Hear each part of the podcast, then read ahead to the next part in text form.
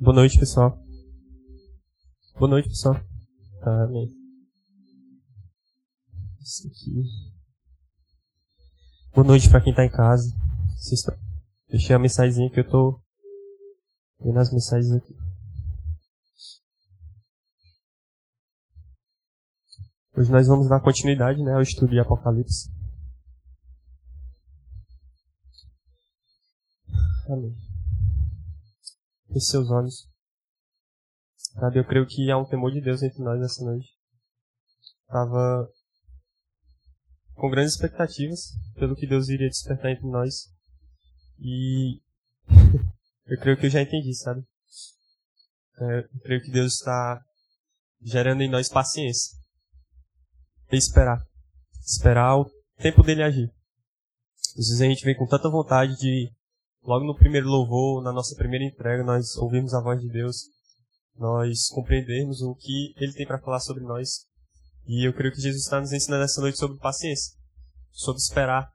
Esperar, assim como aquele é, homem que estava no leito e quando o anjo vinha e movia as águas, assim como o vídeo tocar,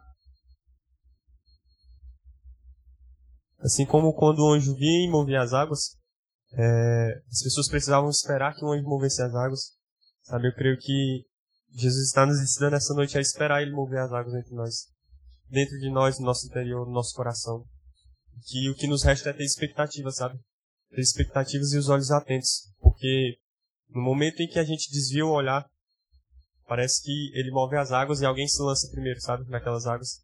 E alguém recebe a porção de Deus, e alguém recebe aquilo que Deus está liberando e a gente estava distraído. Então essa noite eu aprendi a esperar, sabe? Nos primeiros louvores eu estava tentando entender o que, que Deus estava querendo comunicar a nós, o que, Deus estava tentando nos conduzir. E no terceiro louvor eu entendi, né?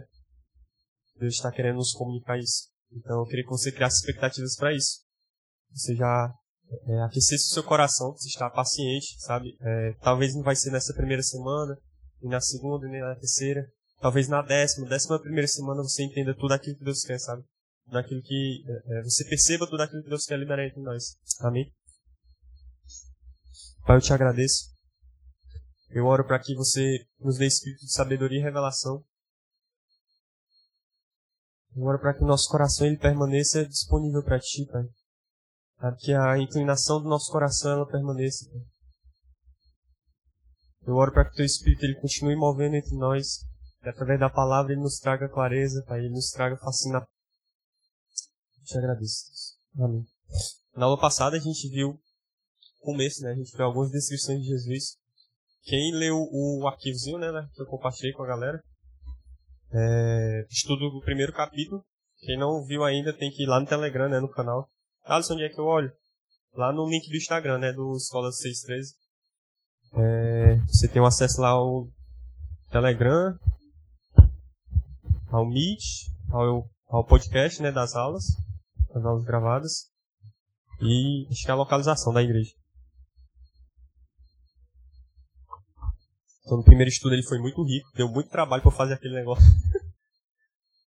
ficou bonito, ficou bem trabalhado. Hoje eu tô um pouquinho meio gripado, né? Pra vocês perceberem.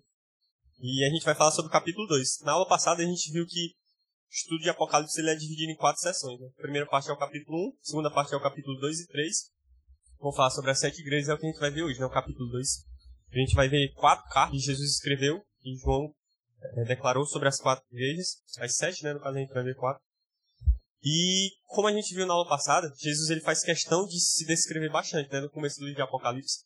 Na aula passada a gente viu que o pessoal lá em Kansas City, é, na casa de oração, eles encontraram 18 inscrições. Eu consegui encontrar 21, né? Porque tem algumas inscrições que eles meio que deixam passar. Acho que é porque eles não priorizam no, no decorrer do livro Apocalipse, né? Mas eu deixei todas lá no, no estudozinho. E hoje a gente vai perceber o porquê que Jesus fez questão de se declarar, né? Se declarar, parece que Jesus se declarou para a igreja. Né? As sete casas, elas vão ter basicamente a mesma estrutura. Se tu puder apertar só o botão pro lado aí, Yasmin, ó. Pro lado que ele vai passar aí. Então, a, as cartas. Novo. Ah, vai, volta um. Pronto. Elas têm essas, essas, esses seis pontos, né? As cartas à, à igreja, as igrejas. Então, basicamente, todas elas vão seguir essa mesma estrutura, variando de uma para outra, né? Às vezes uma não tem, às vezes uma tem isso e não tem um aquilo outro. Então, primeiro, Jesus ele vai dizer quem ele é, né? Ou para quem a carta é, o destinatário, né? O primeiro ponto que você vai ver em todas as cartas é para quem ela foi escrita, para a igreja de fulano né? Da cidade de fulano Segundo é a descrição de Jesus, uma descrição de Jesus, dessas que a gente estudou, ou alguma que ele não tinha falado, né? Como eu falei, no capítulo 1 ao 3 tem cerca de 30 descrições de Jesus, né? O terceiro ponto que a gente vai ver é um elogio de Jesus a essas igrejas. A quarta coisa que a gente vai ver Jesus escrevendo nessas cartas é um, uma denúncia, né? Uma acusação contra aquelas igrejas. Quinto ponto, é uma consequência deles permanecerem nessa situação. E o sexto ponto é a recompensa. Recompensa para aqueles que forem vitoriosos sobre esse pecado. Né? Amém? Vou deixar dar uns 20 segundos para vocês terminarem de anotar aí. Porque eu abro um bagulho. Pegar não, senão eu vou ficar falando tudo estranho.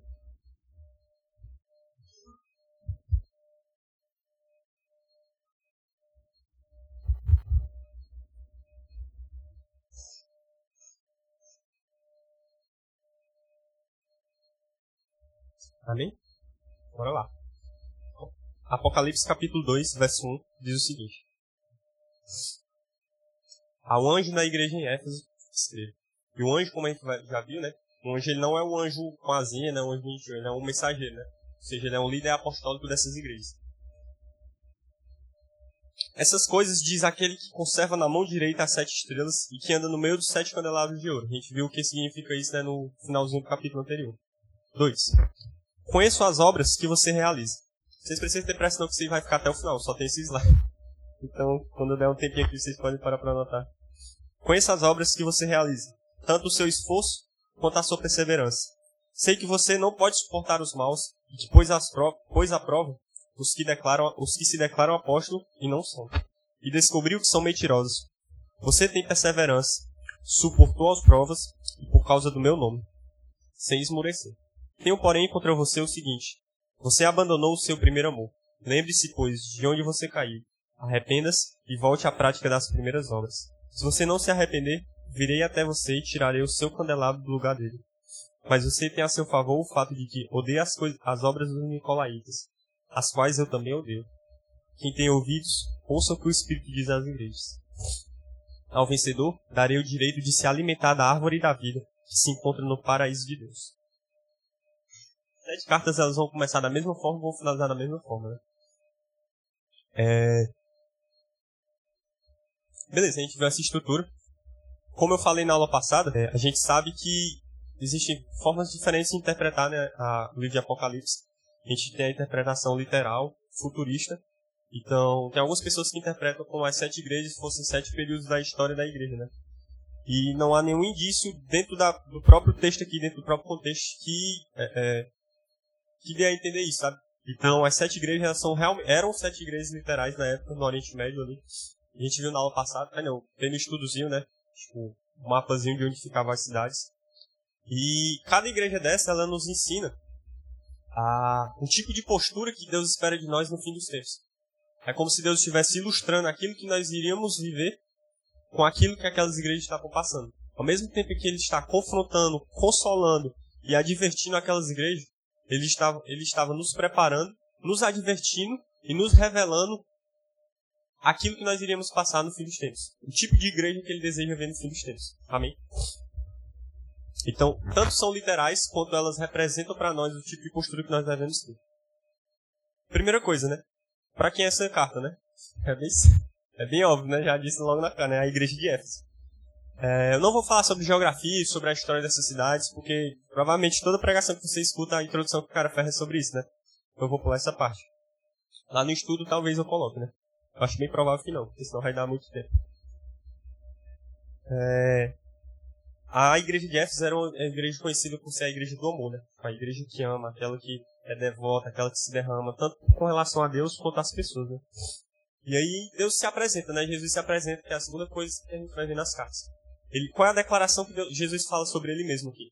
Ele fala que ele é aquele que conserva na mão direita as sete estrelas e que anda no meio dos sete candelabros de ouro. No finalzinho do capítulo anterior, a gente viu o anjo falando no versículo 20, capítulo 1, versículo 20, o seguinte. Quanto ao mistério das sete estrelas que você viu na minha mão direita, que é os sete candelabros de ouro, as sete estrelas são os anjos das sete igrejas e os sete candelabros são as sete igrejas.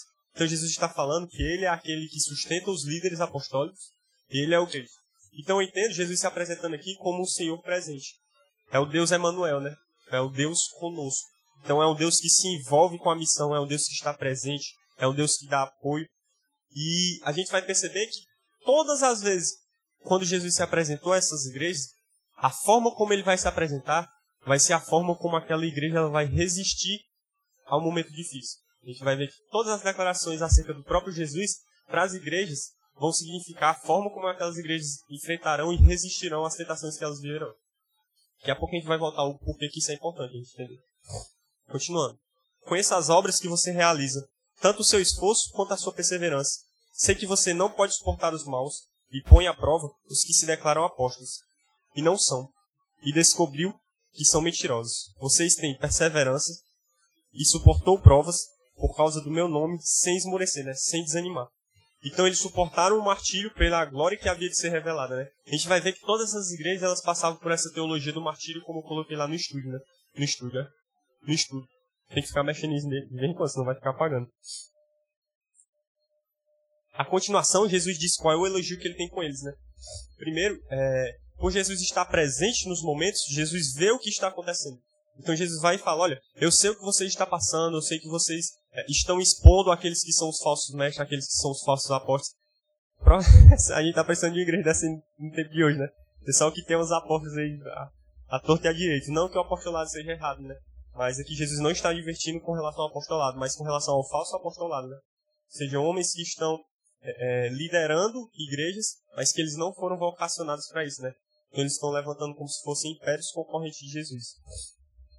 Então, primeiro a gente aprendeu que a revelação de quem Jesus é é a resposta que essas igrejas precisam. E a gente vai ver isso se apresentando a partir de agora. Tenho, porém, contra você o seguinte: você abandonou o primeiro amor. Lembre-se, pois, de onde caiu, arrependa-se e volte à prática das primeiras obras.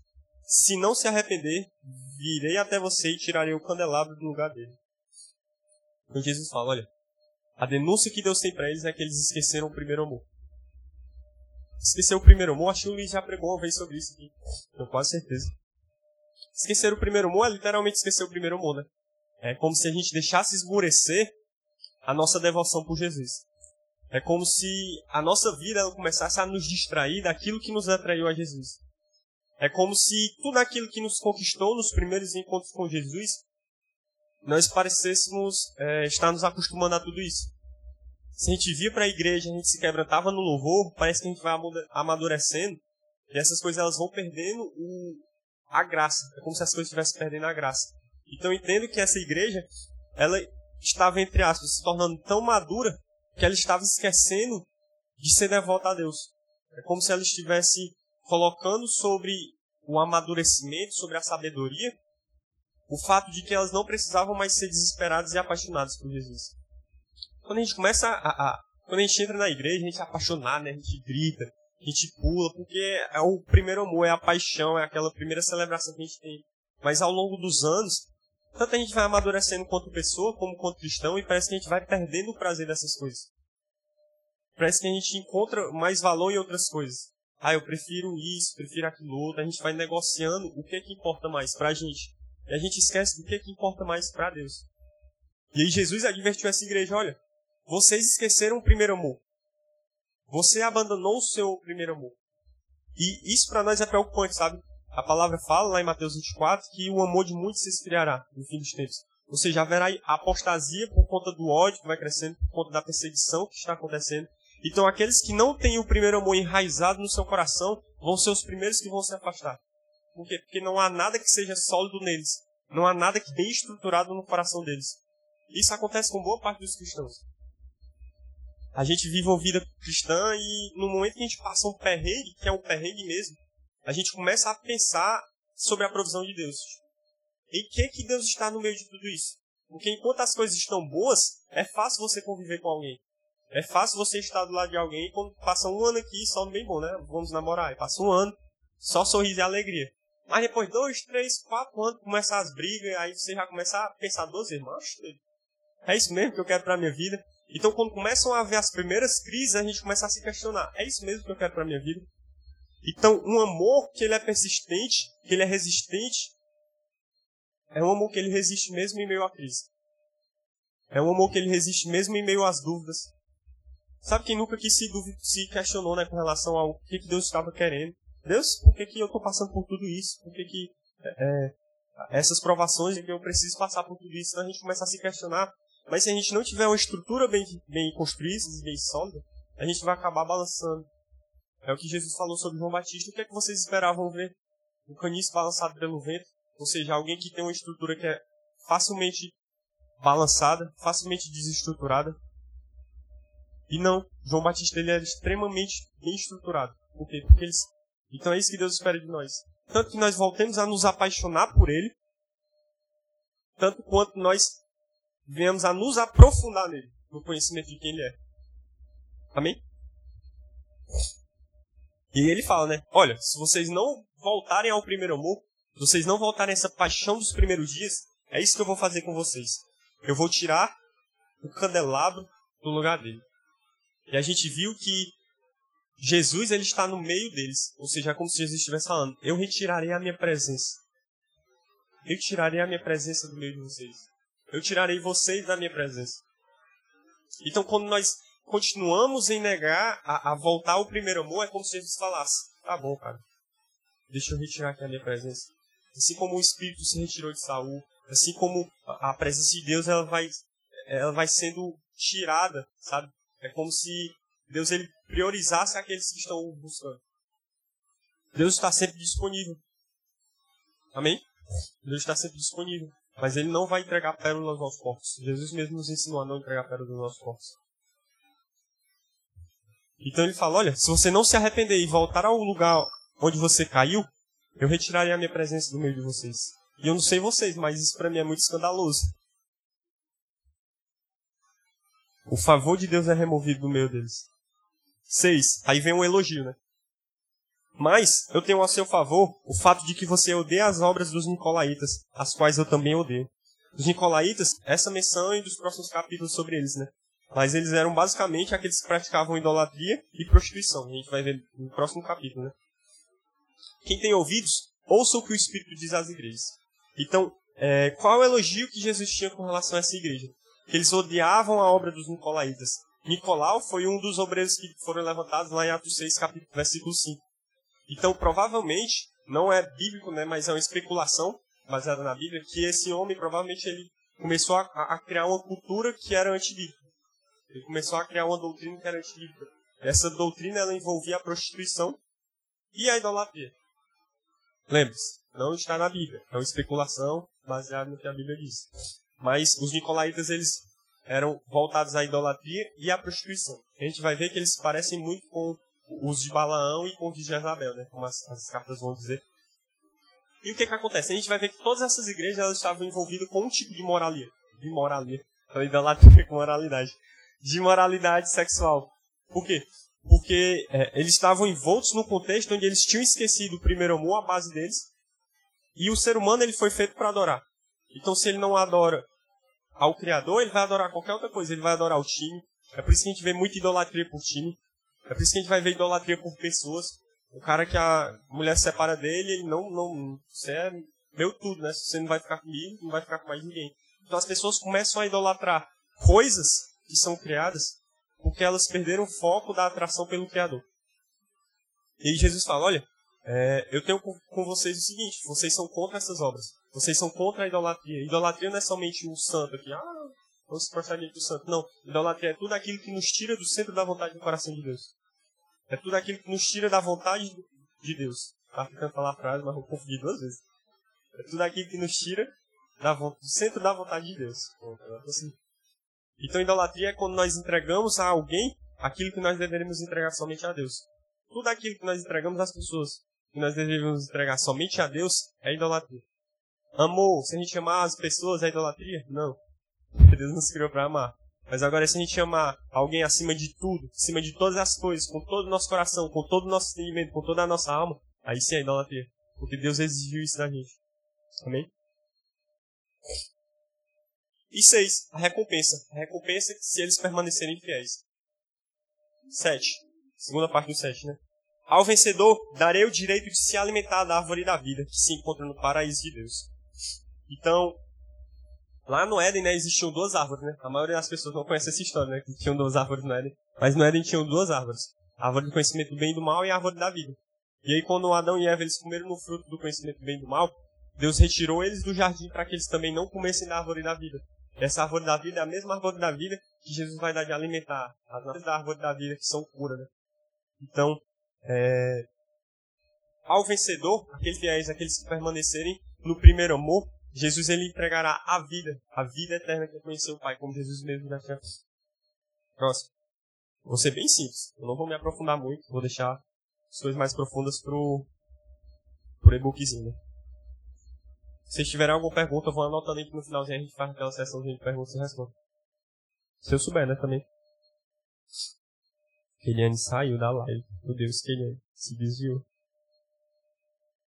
Versículo 8. Ao anjo da igreja em Esmirna, escreva. Estas coisas diz o primeiro e o último, que esteve morto e tornou a viver.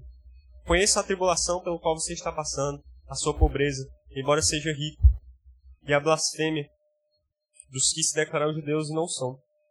Sendo isto sim sinagoga de Satanás. Não tenha medo das coisas que você vai sofrer.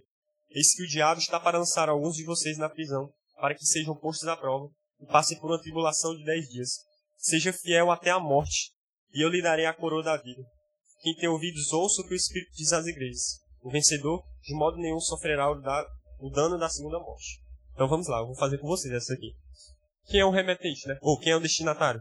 A igreja de Esmirna. Qual a descrição que Jesus ele atribui a si mesmo aqui? Primeiro e último, esteve morto, voltou a viver. Então Jesus ele vai falar é, sobre ele ter poder sobre a morte. O primeiro e o último, o alfa e o ômega, né? É aquele que tem o controle sobre a criação, sobre o começo da história, sobre a consumação da, do plano de Deus e sobre tudo o que acontece no meio disso. A gente já viu que o alfa e o ômega representam essas facetas de Deus. E aquele que esteve morto e voltou a viver mostra aquele que venceu a morte, né? Jesus vencendo sobre a morte, Jesus reinando sobre a morte e tendo as chaves da morte sobre as mãos. Né? Amém? A gente vai entender o como que essa figura de Jesus vai impactar a vida dessa igreja. Terceiro ponto, o elogio. Qual é o elogio que Deus tem para essa igreja? E aí? Versículo 9. Isso. Conheça a tribulação pelo qual você está passando, a sua pobreza, embora você seja rico. Então eles eram ricos. O elogio que Deus tem para ele é que eles eram ricos, mesmo sendo pobres. É um contraste que parece que Jesus está tá sendo meio irônico, né? Então, é, Jesus ele conhecia a, a tribulação pelos qual, pelo qual eles estavam passando, a pobreza deles, embora eles fossem ricos, e a blasfêmia dos que se declaram judeus e não são. Isto sim, é, sendo sinagoga de Satanás. Então Jesus olha para eles e fala: Olha, vocês são ricos. A gente vai ver que a riqueza de Jesus, a riqueza do reino, ela não está ligada à prosperidade material. Não que não possa haver prosperidade material, sabe? É o que eu sempre comento com a galera. É muito errado a gente orar para Deus pedindo só o suficiente. Jesus nunca nos ensinou a orar só pelo suficiente. Se a gente ora assim, a gente é egoísta.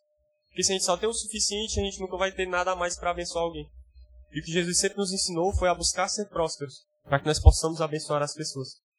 Então, Jesus fala: olha, vocês são ricos porque vocês sempre ajudam uns aos outros, vocês são prósperos porque vocês têm é, é, mais do que o suficiente e menos do que o que vocês precisam. É o contraste, né? Mas quando a gente começa a entender prosperidade e de riqueza dentro da Bíblia, essas coisas elas ficam mais claras para nós.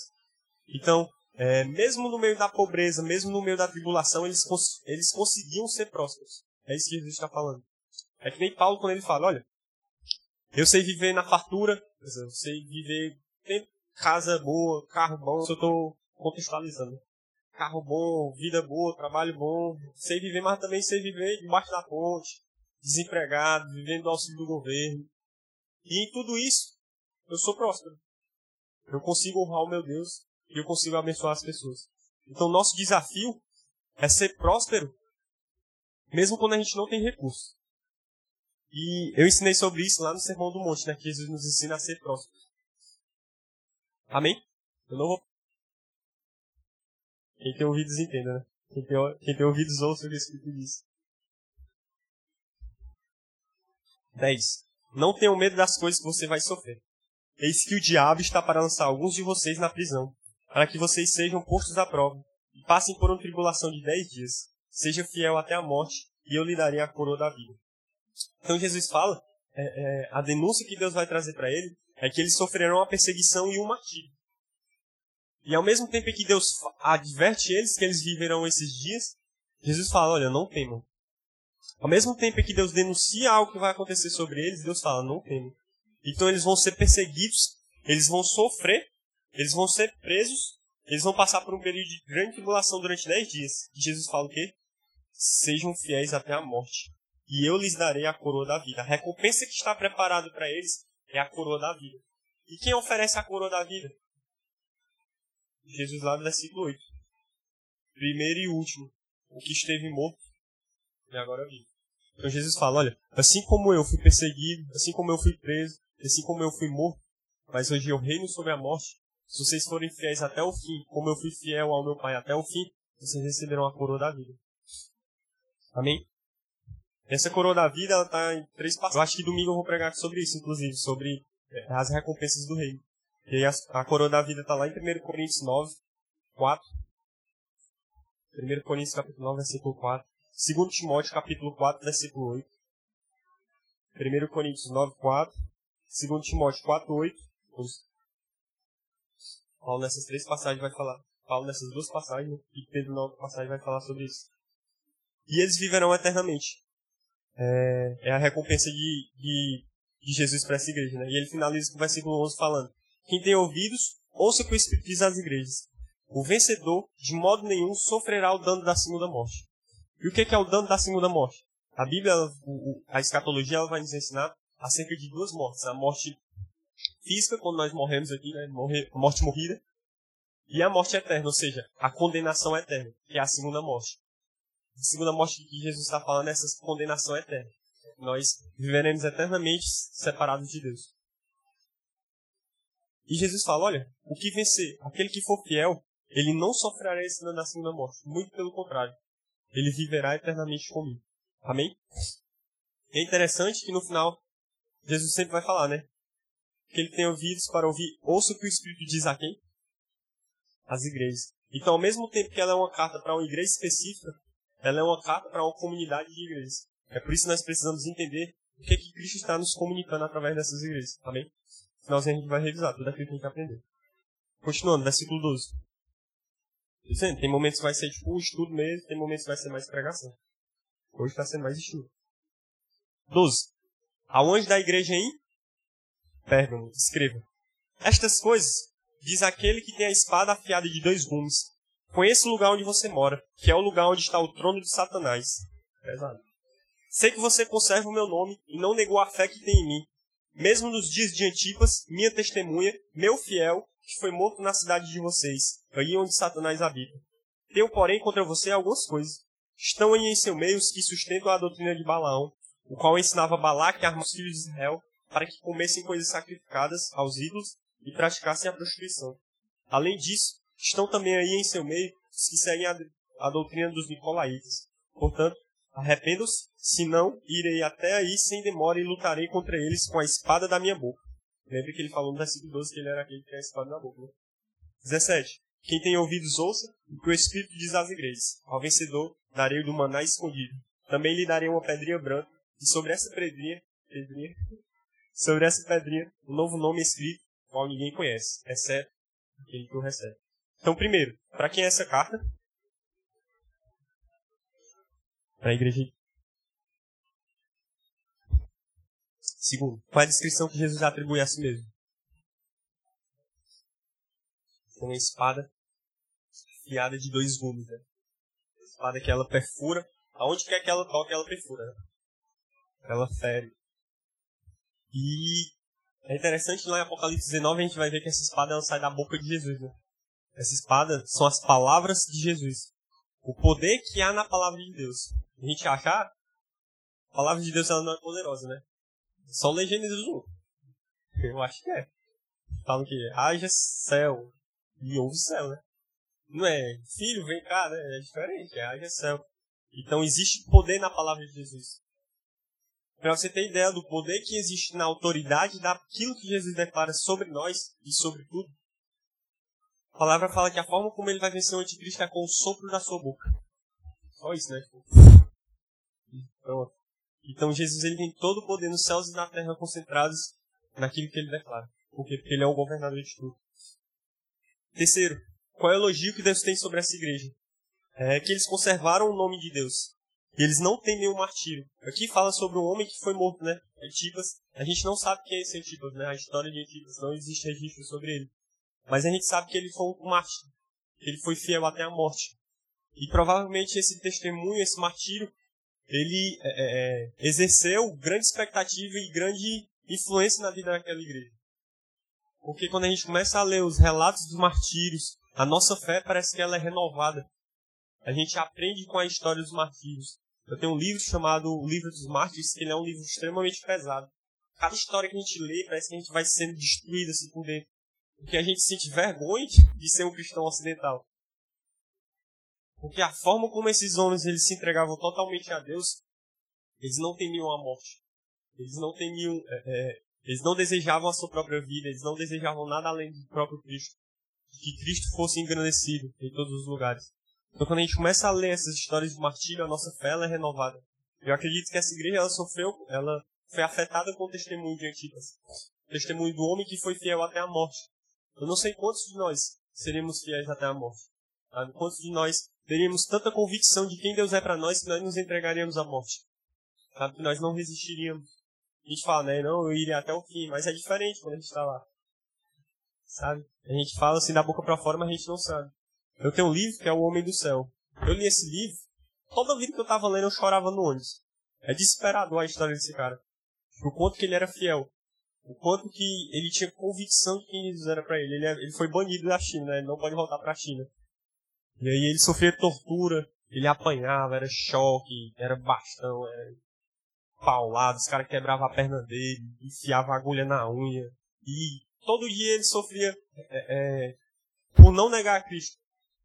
E ainda assim ele continuava a conquistar pessoas para o reino de Deus, lá dentro da prisão. O cara não conseguia mais nem andar, ficava deitado lá na cama ele continuava pregando. Sabe? São esses testemunhos que aquecem o nosso coração com a clareza de quem é Jesus.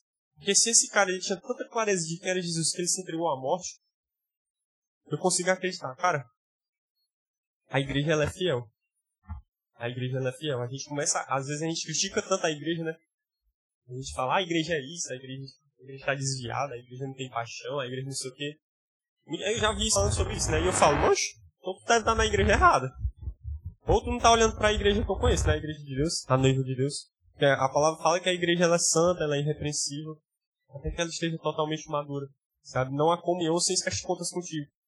Sabe? Às vezes a gente fica ferindo a noiva de Deus, achando que para Jesus vai ficar tudo bem. Mas não, ele vai prestar contas. Por aquilo que a gente declarou sobre a igreja, pela forma como a gente se relacionou com a igreja, pela forma como nós nos comportamos como igreja, como noiva de Deus. Amém?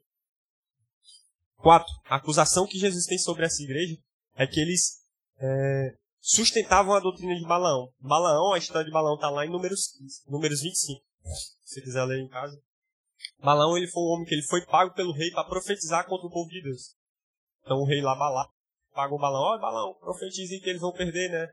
Aí Balaão foi lá, tá bom. Aí na hora que Balaão foi consultar a Deus, Deus falou, não, eles não vão perder. Aí Balaão voltou, né? Não vai dar certo não, rei. Ó rei, eu te paguei, aí não posso dizer aquilo que Deus me disse comprar, né? Aí ele vai lá e tenta de novo, aí Deus diz, não. E aí ele vai novo, aí, não. Aí ele, eles não vão vencer, vamos encontrar uma forma aqui de fazer o povo de Deus perder. Então vamos entregar as nossas mulheres para que eles se prostituam com elas. Então Balaão, ele foi um falso profeta, que ele fez com que o povo de Deus se corrompesse com as práticas imorais, com as práticas sexuais e da idolatria. Então a doutrina de Balaão ela é, ela é essa doutrina, doutrina semelhante à doutrina dos nicolaítas. Então, todas essas doutrinas elas vão estar envolvidas em idolatria e prática sexual. Prática imoral sexual, né? não prática sexual. A prática sexual foi Deus quem criou, amém, igreja? Os casados digam amém os solteiros não, hein? Pelo amor de Deus.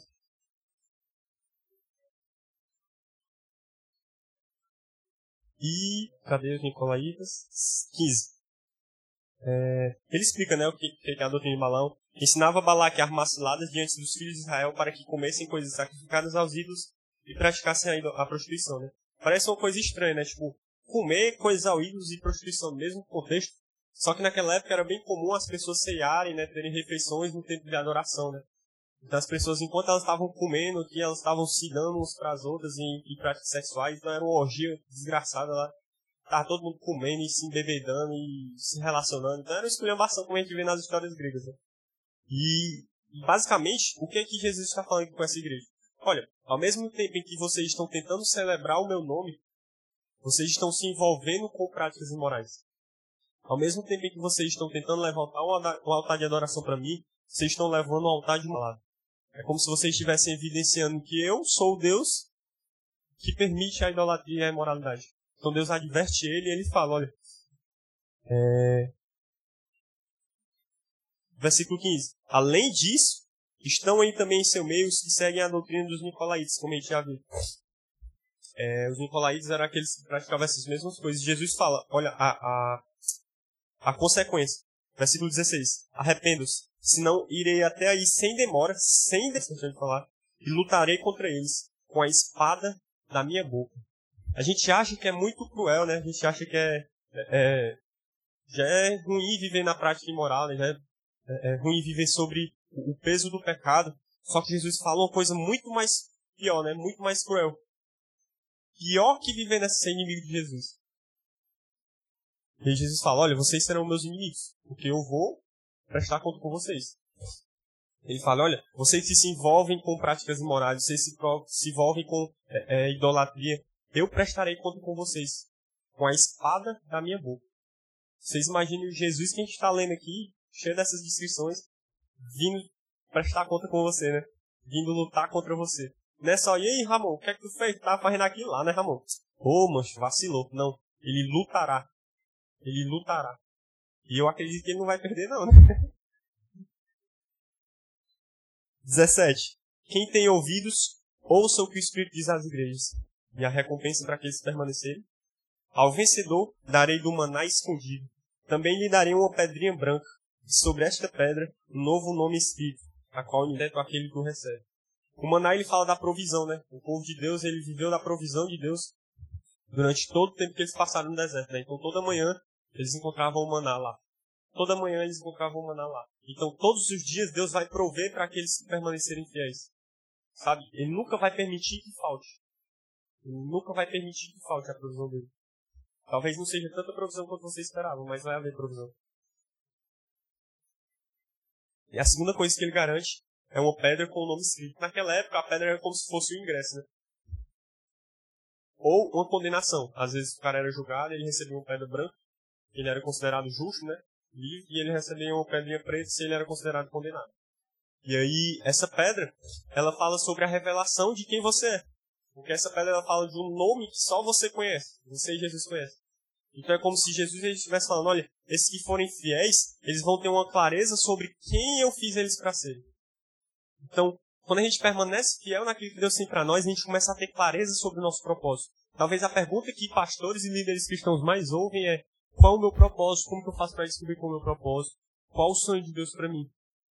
Talvez essa é a pergunta que os jovens mais fazem para os líderes. E não tem como você saber o que Deus quer para você se você não sabe quem Deus é. Porque Deus ele vai te dar uma missão que está relacionada ao propósito dele. Deus não vai te dar uma missão para satisfazer os seus sonhos. Ah, eu gosto de viajar, eu vou ser missionário. Não, não é isso. Talvez Deus quer que você passe a vida toda lavando louça. E aí, no restaurante. Lavando o prato dos outros. Esse é o sonho de Deus para ti. E eu pergunto, o sonho de Deus para ti, ele é maior ou menor que o teu sonho? Tem muita gente que não quer negociar, sabe? Tem muita gente que acredita, não, meu sonho.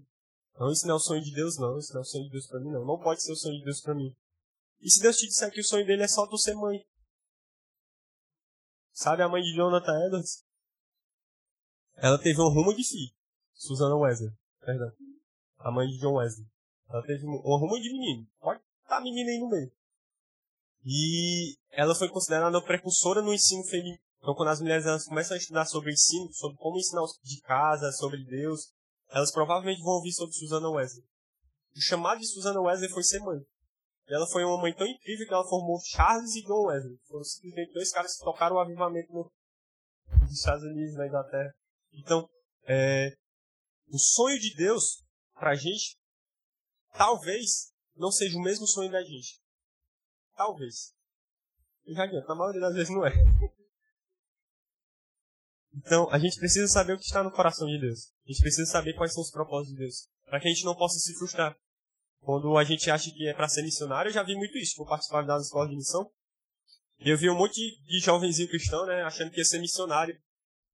Não dá pra esse cara ser missionário. O cara vem pra uma viagem de uma semana, traz três malas. Não, não dorme, só dorme se for assim. Não come isso ali, não sei o que, não faz isso aqui. Acho que esse cara não vai ser missionário nunca. Nunca, pode ter certeza. Que o primeiro perrengue que passar, o cara vai querer voltar pra casa. Ah, eu quero a minha mamãe. E aí. O cara não vai aceitar um desafio. O cara ser jogar dentro de uma favela, na comunidade. Teve um. um é, é, em alguns momentos na administração, é da Heliópolis, né? E tinha gente que a gente via que eles preferiam ficar com as crianças, né? Eles não queriam pregar, eles não queriam. Ah, vamos ficar com as crianças, né? É mais confortável. Eu tô fazendo missão, mas eu tô aqui, né? Não tô fazendo tanta missão assim. Então, a gente via essas pessoas serem desafiadas no propósito de Deus e elas preferiam ficar naquilo que é confortável. Vou lembrar porque eu tô falando isso, da pedrinha, lembrei. Amém? E a quarta e última igreja é a igreja de Tiatira. Estamos acabando no tem hoje. Versículo 18. Ao anjo da igreja em Tiatira escreve: Estas coisas diz o Filho de Deus, que tem olhos como chama de fogo e pés semelhantes ao bronze polido. Conheça as obras, seu amor, a sua fé, o seu serviço, a sua perseverança e as suas últimas obras, mais numerosas do que as primeiras. Tenho, porém, contra você o fato de você tolerar que essa mulher Jezabel, que se declara profetiza, não somente ensine, mas ainda seduza os meus servos a praticar a prostituição e a comer coisas sacrificadas aos ídolos. Dei-lhe tempo para que se arrependesse. Porém, ela não quer se arrepender da sua imoralidade. Eis que farei a camada. Trarei grande tribulação aos que com ela adulterarem, caso não se arrependam das obras que ela incita. Matarei os seus filhos e todas as igrejas saberão que eu sou aquele que sonda mentes e corações retribuirei cada um de vocês segundo as suas obras. Digo, porém, aos demais de Tiatira, a todos aqueles que não seguem essa doutrina e que não conheceram, como eles dizem, as coisas profundas de Satanás, não porei carga sobre vocês. Tão somente conservem o que vocês têm, até que eu venha. Ao vencedor, que guardar até o fim as minhas obras, eu lhe darei autoridade sobre as nações, e com cetro de ferro as governará e as reduzirá a pedaços como se fossem objetos de barro. Assim como também eu recebi a autoridade de meu Pai, eu lhe darei ainda a estrela da manhã. Quem tem ouvidos, ouça o que o Espírito diz à igreja. Essa aqui é bem grandona, né? A declaração de Jesus. Primeiro, para quem essa carta foi? Já tirou. Vocês já estão pegando em? Segundo, como é que Jesus se descreve? Como aquele que tem o quê? Olhos como chama de fogo, pés semelhantes ao bronze polido a gente vai ver que os olhos como chamas de fogo e os pés polidos de Jesus era como se ele estivesse falando, né? É, o pecado que eu vejo é o pecado que eu quero esmagar. O pecado que eu quero pisar, é o pecado que eu quero destruir. E aí ele vai falar, né? O elogio. Olha, eu vejo o que você faz, eu vejo o que você sente, eu vejo o que você crê, eu vejo como você serve e eu vejo como você persevera. Ele vai falar no versículo 19, né? Conheça as obras que você realiza, o seu amor, a sua fé, seu serviço, a sua perseverança, perseverança, perseverança e as suas últimas obras, que são mais numerosas do que as primeiras. Ou seja, além dessa pessoa continuar apaixonada, continuar no primeiro amor, ao contrário da igreja de Éfeso, essa igreja aqui ela ainda dava mais frutos do que o que ela dava no começo. Então, quando as pessoas elas começam a se relacionar com a igreja, parece que elas querem abraçar tudo, né? Todas as missões que tem, tudo aquilo que a igreja tem para oferecer. Eu vou no culto da semana, eu vou no culto do domingo, eu vou na cela, eu vou não sei o que, não sei o que. Parece que quanto mais a pessoa vai ficando velha na igreja, parece que ela vai. Tô salvo, né? Tô ficando confortável aqui. E ela começa a frutificar menos. Para essa igreja, que olha, eu admiro isso em você. Porque agora você dá mais frutos do que você dava no começo. Por quê? Porque você tem mais sementes agora do que você tinha no começo. Por quê? Porque você é mais maduro agora do que você era no começo. Então, porque você é maduro agora, eu posso te entregar mais coisas para você administrar. Porque eu sei que você vai administrar com zelo, com compromisso, com honra, com fidelidade aquilo que eu entrego nas suas mãos. Então, os olhos como chamas de fogo de Jesus são os olhos que veem. Então, não sei se vocês percebem essas, esses detalhezinhos que João fica escrevendo, né? Que Jesus ele é muito intencional. Então, ele vê. Ele vê o que a, igreja faz. Ele vê como a igreja se sente. Ele vê o que eles crerem. Ele vê como eles servem. E ele vê também como essa igreja persevera. Ou seja, como ela permanece fiel, como ela permanece frutificando. Amém? Quarta coisa.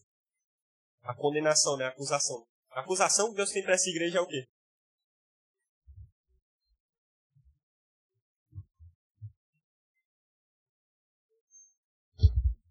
E aí?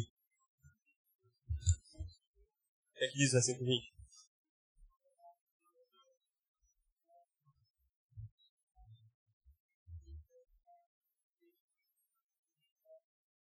Então elas, eles toleravam Jezabel, né? Jezabel e seu ensino.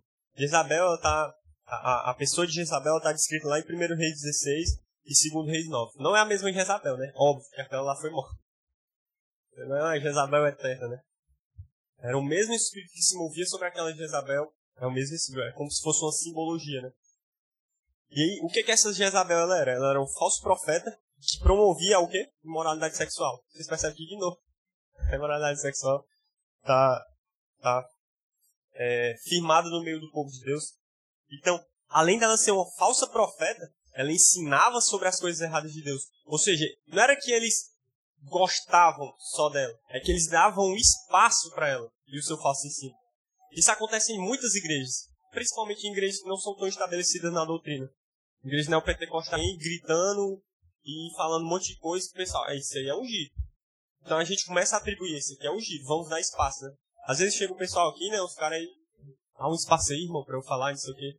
Não, mano, dá espaço pra Jesus, acho. Ele fala melhor que a gente, vamos deixar aí as coisas como estão. Então tem muita gente que começa a dar espaço para quem quer ter atenção para si. Então Jezabel, quando de Jezabel, era uma mulher que seduzia. Era uma mulher que seduzia para que ela pudesse ter o controle e o poder. Então parece que tem muitos homens que estão parecendo com Jezabel hoje em dia, né? São homens que eles falam manso, que eles pregam manso, que eles acalentam o coração, que eles falam, você está no centro do coração de Deus, você é perfeito, você é isso, e a igreja, oh yeah, aleluia, e você é santo, você não precisa mudar, Jesus te ama. E estão sempre amaciando o coração das pessoas. E eu não sei se vocês percebem, mas esse Jesus aqui, ele é faca na caveira dele. Ele fala, olha, se você não se arrepender, eu vou vir lutar contra vocês, eu vou tirar minha presença do meio de vocês, eu vou matar os filhos, do que ele falou na outra passagem, né? Então esse Jesus aqui, ele não é um Jesus que fica acariciando, né? Ô, bichinho, tu tá errado, né, mano? Mas eu morri por ti. Ele fala, cara, eu morri por ti, pelo amor de Deus. Vamos lá, dá um tapa assim, né? Vamos lá, anda pra frente, vamos embora. Deixa de ficar voltando essas coisas que você fazia antes de me conhecer, sabe? E, e, e Jesus, ele é muito duro, porque ele fala, olha, você aceita Jezabel, você promove o altar para Jezabel para que ela fale em meu nome. Não é que ela somente profetizava, mas que ela profetizava coisas falsas. São aquelas pessoas que entregam palavras que dão consolo. São aquelas pessoas que te chamam para profetizar sobre ti. Aí nunca é uma palavra de, cara, eu sinto que, eh, eu percebo que Deus está mostrando isso, isso, aquilo aqui. É, você precisa ajeitar isso e isso. São as pessoas que não confrontam. Sabe? Os homens e mulheres de Deus, eles precisam saber confrontar. A mensagem de Deus, ela é muitas das vezes uma mensagem de disciplina. Mas é o que eu digo, confrontar não é você é, é, é, abusar da, da, autoridade de Deus. Tem muitas pessoas que elas abusam e escandalizam por conta disso, porque elas não sabem como administrar aquilo que Deus tem entregue, as mensagens que Deus tem entregue. Então, a igreja de Tiatira, ela promovia o ensino errado de Jezabel. E esse ensino errado, ele envolvia falsas profecias. O que é a profecia que a gente aprendeu aqui? A profecia é o quê? É o testemunho de Jesus. O Apocalipse 9 fala do espírito da profecia. Então, profetizar é testemunhar Jesus. E aqueles que dão testemunho errado sobre Jesus, eles são o quê? Falsos profetas. Ou seja, aqueles que sobem aqui para falar aquilo que Jesus não falou, para declarar uma bênção que Jesus não abençoou, eles são falsos profetas. Não importa se eles têm 20, 30 anos de fé. Eles são falsos profetas. Eles estão declarando aquilo que Jesus não falou. E é por isso que a gente precisa ter muito zelo em saber o momento certo de falar e o momento certo de ouvir. É por isso que a gente precisa ter muito zelo em examinar as escrituras para falar. Para não falar, ah, não julguem, né? A Bíblia fala, não julguem. Ah, não vamos julgar, né? A Bíblia fala de amor, vamos, vamos amar, né? E a gente começa a falar aquilo que Jesus não falou, né? Distorcer aquilo que Jesus falou. Amém? 23. Eu matarei os seus filhos. Uau, caso vocês não se arrependem das obras que ela incita. E todas as igrejas saberão que eu sou aquele que sonda mentes e corações. E retribuirei cada um de vocês segundo o quê? Segundo o quê? Então, a retribuição de Jesus vai ser conforme o quê? As obras. E eu te pergunto, o que, é que você tem feito? O que, que você tem entregue para Deus? A gente vai ser julgado por isso, né? A gente acha que, ah, não existe mais condenação, né? Então não preciso fazer mais nada. Mas não, você foi salvo. Mas você precisa chegar com frutos, porque senão você não vai receber nada. Chegar lá no céu e só isso, vai ficar lá. Pronto, fiz o suficiente. E Jesus fala, mas nem eu fiz o suficiente. Por que tu achou que eu queria o suficiente? Então a gente vai ser julgado por aquilo que a gente fez, pelas nossas obras. Não no julgamento de que, olha, você vai ser salvo se você me entregar muito. Mais recompensa se você me entregar muito. Por quê? Aquele que foi fiel com cinco, foi o que Jesus fez? Entregou mais cinco. Aquele que foi fiel com dois, foi o que Jesus fez? Ah, vocês sabem, Mateus 25. Entregou mais dois. E aquele que tinha um e reteve aquele talento, que foi o que Jesus fez? Tirou esse talento dele e deu uma surra. Entregou o talento dele para aquele cara que tinha. Por quê? Porque é isso que Deus faz. Ele exige responsabilidade em tudo daquilo que ele nos coloca para administrar. Tá, são os ministérios, é porque Deus me deu o dom de cantar. Também. Mas a tua família. O teu trabalho. Ah, você é um mau empregado, você fica matando tempo lá no banheiro. Deus ele vai te cobrar isso. Ele quer que tu dê o testemunho também do teu trabalho.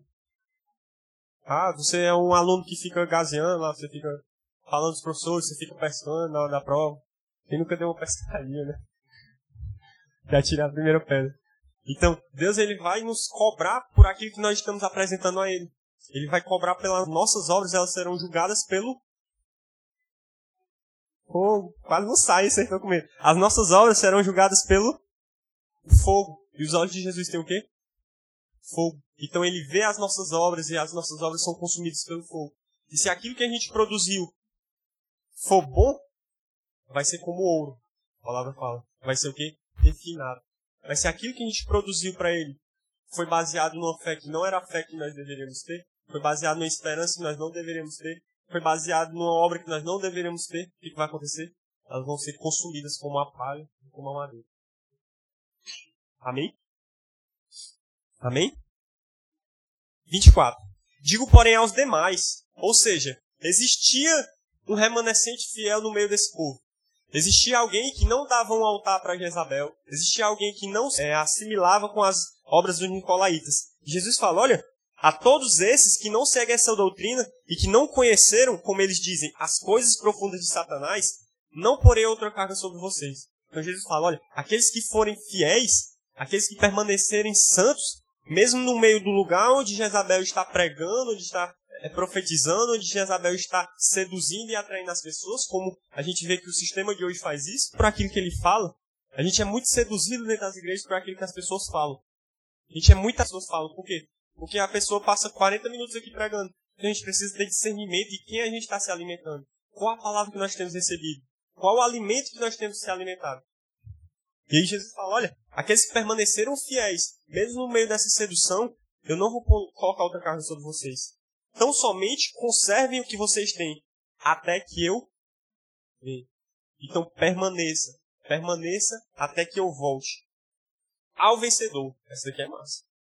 Que guardar até o fim as minhas obras, eu lhe darei o quê? Autoridade sobre as nações. E autoridade sobre as nações é o quê? Autoridade sobre as nações. E com cetro de ferro as governará. E as reduzirá a pedaços como se fossem objetos de barro. Ou seja, nós iremos julgar as nações. Que aquele estava até me perguntando essa semana, né? A gente vai, sei lá, liderar as nações e tal. Sim. Jesus ele vai ser o rei de todas as nações. O que é que, Jesus, o que, é que um rei ele faz? Ele distribui as posses, né? Ele vai distribuir as posses com aqueles que foram fiéis. Então vão existir pessoas que vão julgar as nações. Olha, Estados Unidos, o que é que você fez aqui? Essa aí tem esse tanto poluição aqui, ó. E esse oxigênio que deixou faltar lá em Manaus. Como é que vai ser? Então nós iremos julgar as nações.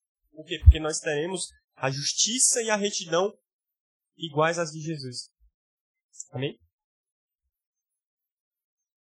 28. Assim como também eu recebi a autoridade do meu Pai. Qual foi a autoridade que Jesus recebeu do Pai? Podem falar, galera, sem medo. Ah, não é nem não. Quê? Toda. Toda a autoridade está sobre Jesus, não é não? O governo foi posto sobre seus ombros, a gente viu aqui em Isaías 9.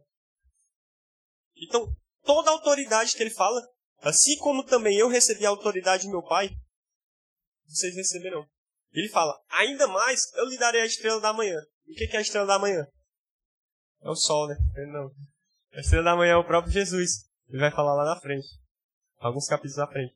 Então, o que é a estrela da manhã? Não é um sol para cada pessoa que nem aqui no Ceará, né? É uma revelação ainda maior de quem Jesus é. Então Jesus fala, olha, aqueles que permanecerem até o fim, eles quem eu sou. Profundidade no conhecimento de quem eu sou.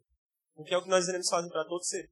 Conhecer, prosseguir e conhecer no Pai e o Filho. Amém? E ele encerra falando o quê? Quem tem ouvidos, ouça o que o Espírito diz às igrejas. Então a gente aprende o quê? A gente aprende a permanecer fiel eu aprendo com as igrejas, né? Eu aprendo a, a voltar ao primeiro amor, a buscar o primeiro amor e que ele seja mais maduro e mais intenso. Não é voltar ao primeiro amor que a gente é desequilibrado e grita e pula, não. É ser mais maduro e ao mesmo tempo que a gente é mais maduro, a gente é mais intenso. Porque o relacionamento ele melhora ao longo dos anos. É ou não é? Quem está aí casado há 30 anos pode dizer, né? O relacionamento ele melhora ao longo dos anos. Por quê? Porque você vai conhecendo mais sobre a pessoa. A pessoa vai te conhecendo mais. Se a pessoa te conhece mais, ela consegue te agradar mais, né, não? Então, ao mesmo tempo que você é mais maduro, você é mais intenso na sua devoção por Jesus. Amém? Primeira oração que a gente vai fazer aqui hoje. A gente vai fazer uma sequência de orações. Então, eu queria que você já anotasse, porque eu vou esquecer. Ser mais maduro e ser mais intenso. Com dor aqui na bexiga. Alguém tá com dor na bexiga aí ou é só eu mesmo? Essa é uma palavra de conhecimento, né? Se não for, é porque eu tenho que ir no banheiro. Limitado.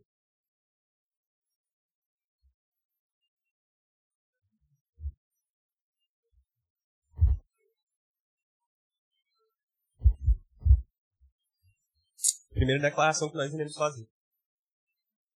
Sermos mais maduros e mais intensos. Porque a gente aprendeu com a igreja de Éfeso. E a recompensa para isso é o quê? Se alimentar da árvore da vida.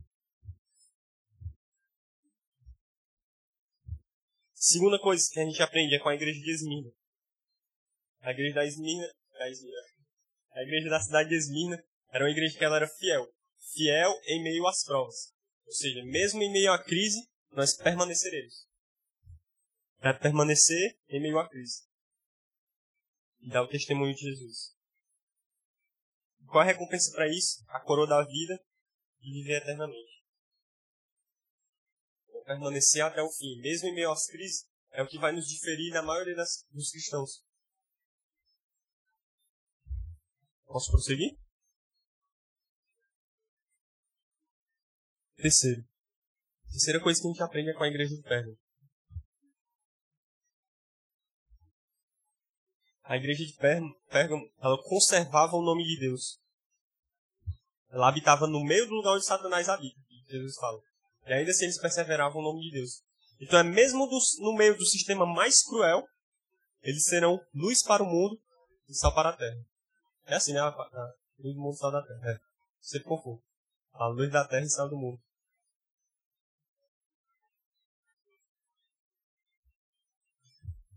Então é nós brilharmos a revelação de Jesus. Luz geralmente está é, é, simbolizando revelação. Então quando Jesus fala que nós somos luz do mundo, nós somos uma revelação de Jesus para o mundo. É o que os discípulos perguntaram para Jesus. Acho que André falou: Jesus, mostra-nos o Pai. Ou seja, revela-nos o Pai. Jesus já falou, né? Mas eu já fiz isso tantas vezes.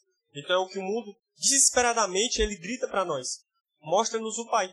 As mulheres falando: olha, eu quero independência dos homens, homem não presta, né? Quantas vezes você já ouviu isso de alguma amiga sua? homem não presta, e, e a igreja não presta, e Jesus é de mentira. Então as pessoas estão todo o tempo clamando e gritando por me revela o Pai. Eu preciso conhecer esse Deus. E a terceira coisa que a gente aprende com a igreja é, é de, Pérgamo, no caso, é o quê? Permanecer. Permanecer, revelar aquilo que Jesus é. E qual a recompensa? Maná, ou seja, provisão, e uma pedra com um novo nome, ou seja, clareza. Clareza de propósito. Quarta e última coisa que nós vamos orar é o que nós aprendemos com a igreja de Tiatira.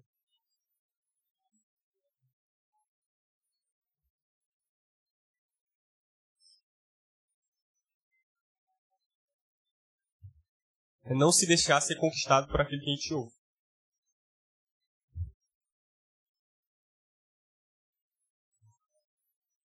Não seja enganado por aquilo que você ouve. Porque os ouvidos, eles muitas vezes vão enganar. Os olhos muitas vezes vão enganar. Mas o espírito, ele nunca se engana. Porque o homem espiritual, ele discerne as coisas espirituais. Amém?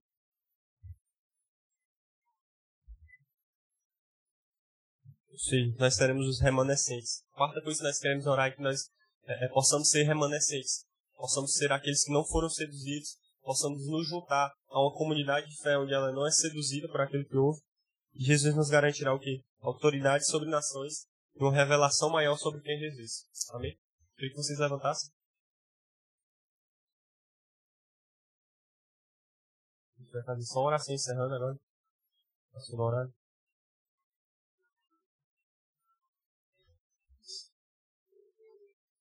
Que vocês fechassem os olhos.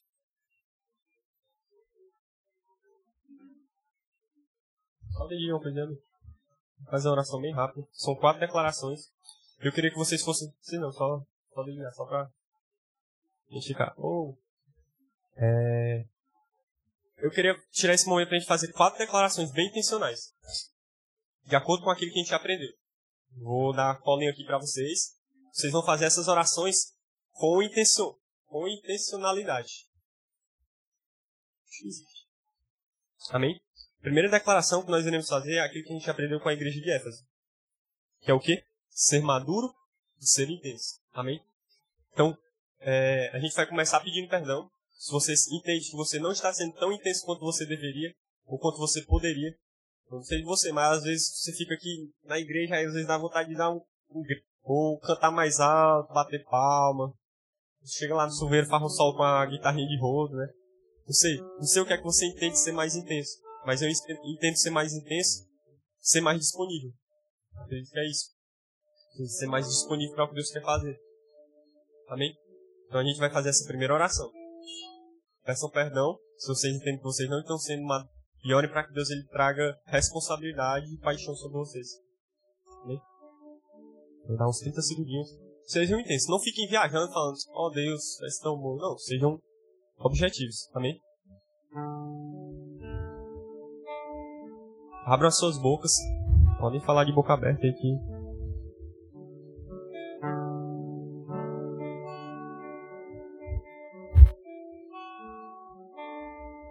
Jesus, nós queremos pedir perdão se nós não estamos te buscando como deveríamos. Ah, nós queremos voltar ao primeiro amor, assim como você advertiu a igreja de Éfeso, que nós não queremos que a tua presença ela seja removida do nosso meio, Pai. Ah, nós queremos permanecer amadurecendo diante da tua presença, com espírito de sabedoria e revelação, mas nós queremos ser intensos e apaixonados como uma criança. Como uma criança que nunca perdeu o encanto de estar na tua casa, como uma criança que nunca perdeu o encanto de ouvir a voz do Pai, como uma criança que está sempre disponível para o abraço e o colo do pai. Deve ser maduro como um homem valente que se posiciona diante da sociedade, como um homem valente que se posiciona, como uma mulher guerreira que se posiciona diante da sua família, que provê para a sua família e que aponta os seus filhos para o caminho do Senhor, Pai. É isso que nós queremos ser diante de Ti. Bem? A segunda declaração que nós vamos fazer é baseada na igreja de Esmir. Vocês anotaram a cola aí? Eu esqueci, eu esqueci. Não, não tem não. Ô, oh, aleluia. Mas se fosse primeiro de papel, não tinha ficado. Permanecer até o fim, né? Amém. Trincou, filho? Não, se trincou. Só capinha. Glória a Deus. Amém, igreja? Então permanecer até o fim. A gente vai orar sobre permanecer mesmo em meio às crises, sabe? É, eu não estou dizendo que a gente não vai ser inconstante, vai permanecer mesmo no meio das tempestades. Sabe o que é que diferenciou a gente dos discípulos de Jesus? Jesus está lá dentro. Porque eles experimentaram tudo aquilo que a gente viu eles experimentarem, que às vezes a gente critica, tipo Tomé, né? A gente fala, é isso, Tomé. Pediu pra ver a mão de Jesus, todo mundo entendeu que era Jesus. Só que eles permaneciam, sabe? Eles estavam sempre levando lá a cajadada, Pedro que o diga, né? Mas ele permanecia, então Pedro ele recebeu uma parte maior do que os outros discípulos. Ele recebeu o governo da sociedade, né? Ele recebeu o governo da igreja de Jerusalém. Por quê? Porque ele era aquele que era intenso, mas que também era fiel mesmo na advertência, mesmo nos problemas, ele permanecia fiel. Nem nós iremos fazer é sobre permanecer. Deus, eu quero permanecer mesmo quando eu estiver ruim. Eu quero permanecer mesmo quando eu não estiver afim. Eu quero permanecer mesmo quando eu não estiver te sentindo. Porque eu não vivo pelo que eu sinto, mas eu vivo pelo que creio. Sabe, essa é a nossa declaração essa noite. Nós queremos aprender a permanecer mesmo no meio das crises. Nós queremos aprender a permanecer mesmo no meio das tribulações. Nós queremos aprender a permanecer mesmo no meio das dores, Pai. Nós cremos que Tu és bom e que Tu fazes com que todas as coisas cooperem para o bem daqueles que Te amam. Então que nós possamos aprender a confiar em Ti no meio, nós possamos aprender a confiar em Ti no meio das nossas dificuldades, que nós possamos aprender a continuar tendo os olhos fixos em Ti, Jesus. Que você nos garante a coroa da vida, as recompensas eternas que você tem preparado para nós e uma vida em que nós eternamente Te conheceremos, Pai. Profundidade, na largura, teu amor. Amém? Vocês fizeram essa oração, vocês só ficaram concordando comigo, não, né? Pelo amor de Deus. Amém. Porque senão vocês só estavam me abençoando, né? 3. Terceira declaração. É o que nós aprendemos com a igreja de Pérgamo. Que é a igreja que elas conservavam o nome de Deus. Eles não temiam o martírio. Ou seja, que nós não possamos negar Jesus. Negar Jesus para o nosso contexto aqui é bem diferente de negar Jesus para o contexto daquela galera. Né? Negar Jesus lá é a vida ou a morte. Negar Jesus aqui é, Deus, vou jogar bola. É bem diferente, né? Não vou pra igreja hoje não. Então lá o cara é, é, é sim para Jesus e sim para a morte, e aqui é. Ah, não faz. Então, que a gente possa aprender a não negar Jesus quando ele nos pede. Quando ele nos pede nosso tempo, quando ele nos pede os nossos investimentos, que nós apre possamos aprender a não nos negar diante de Jesus. Sabe? Não negar o, prazer que nós temos dele. Essa vai ser a nossa oração contextualizada, né?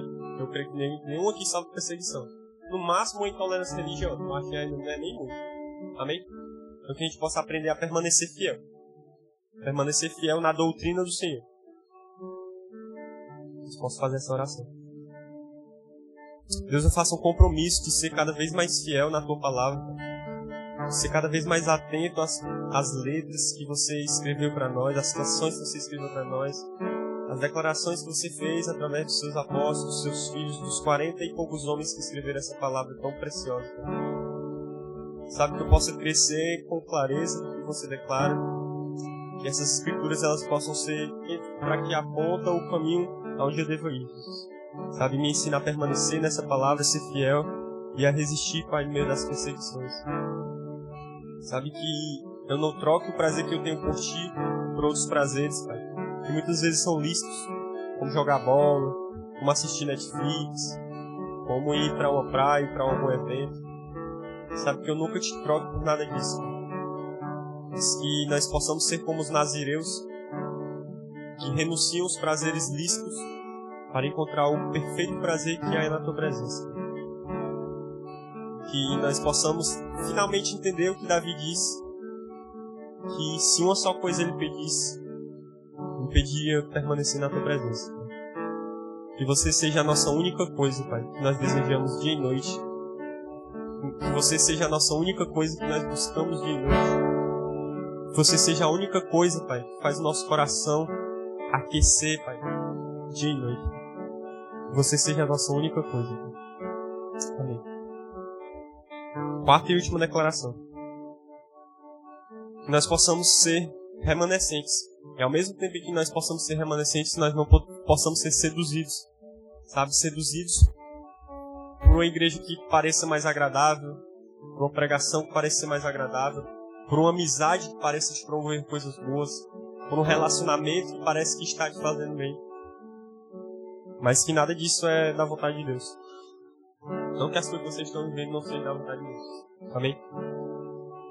Então a gente vai orar para que a gente possa ter entendimento, discernimento da voz de Deus, da vontade de Deus sobre nós. Porque se a gente não vai ser seduzido. Se a gente vai permitir que o nosso coração não seja seduzido por promessas fáceis. Amém? Essa é a quarta e última declaração dessa noite.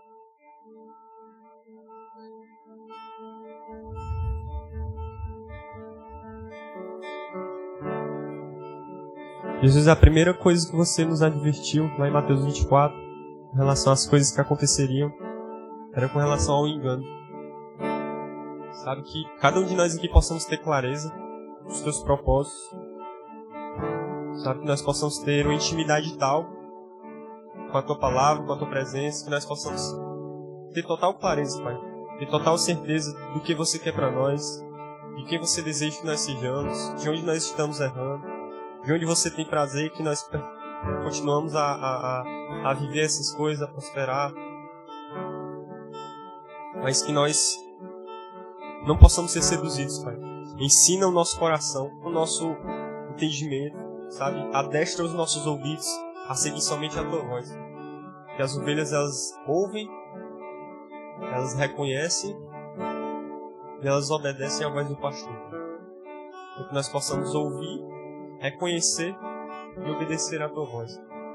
E mesmo no meio de todas as vozes, nós possamos ter clareza sobre a tua nós não possamos ser seduzidos por pessoas que oferecem promessas fáceis, nós não possamos ser seduzidos por é, é, igrejas que parecem ter uma vibe melhor. Sabe? Você não nos quer numa igreja melhor. Você quer numa igreja que faça com que nós nos pareçamos contigo. Essa é a nossa vocação. Esse é o nosso desejo eterno. Ser parecido contigo e te dar honra. Amém?